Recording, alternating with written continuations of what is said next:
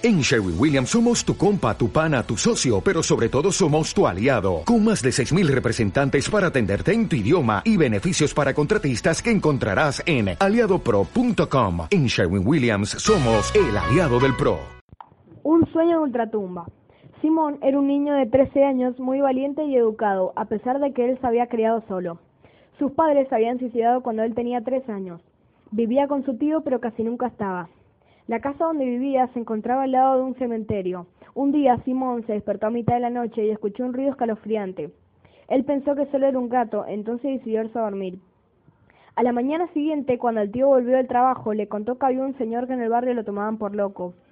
Él era extraño y adicto al alcohol, por esa razón le dijo que no se acercara a ese extraño loco. El conflicto era que el loco quería entrar al cementerio y no lo dejaban porque estaba borracho. Al día siguiente, en el cementerio, se sintió un grito escalofriante que le resultó conocido. Se asomó a la ventana que daba al cementerio y vio que el loco del barrio estaba llorando mientras miraba una tumba y repetía la frase, te voy a recuperar. Simón se sentía muy intrigado y decidió ir al cementerio. Esperó hasta la noche y cuando lo estaba buscando al loco que quería entrar al cementerio, escuchó un ruido. La cadena del portón estaba rota y se escuchaban ruidos como si estuviesen llamando a alguien. Una vez dentro, vio que en una tumba había como una especie de portal. Simón estaba muy asustado y decidió marcharse. Cuando se estaba por ir, sintió un golpe y cayó dentro de la tumba del portal místico.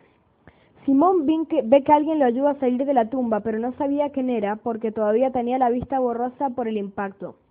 Cuando logró salir del, cuando logró salir, el sujeto desconocido le dijo, Hijo, ¿estás bien? Simón no estaba entendiendo qué pasaba. El sujeto le repetía una y otra vez, ¿estás bien? Ve a bañarte. Simón estaba aterrorizado, nervioso, no sabía dónde estaba. Solo siguió las órdenes del sujeto y entró a la casa a bañarse. En ese momento vio que la casa le era familiar, es más, era su casa.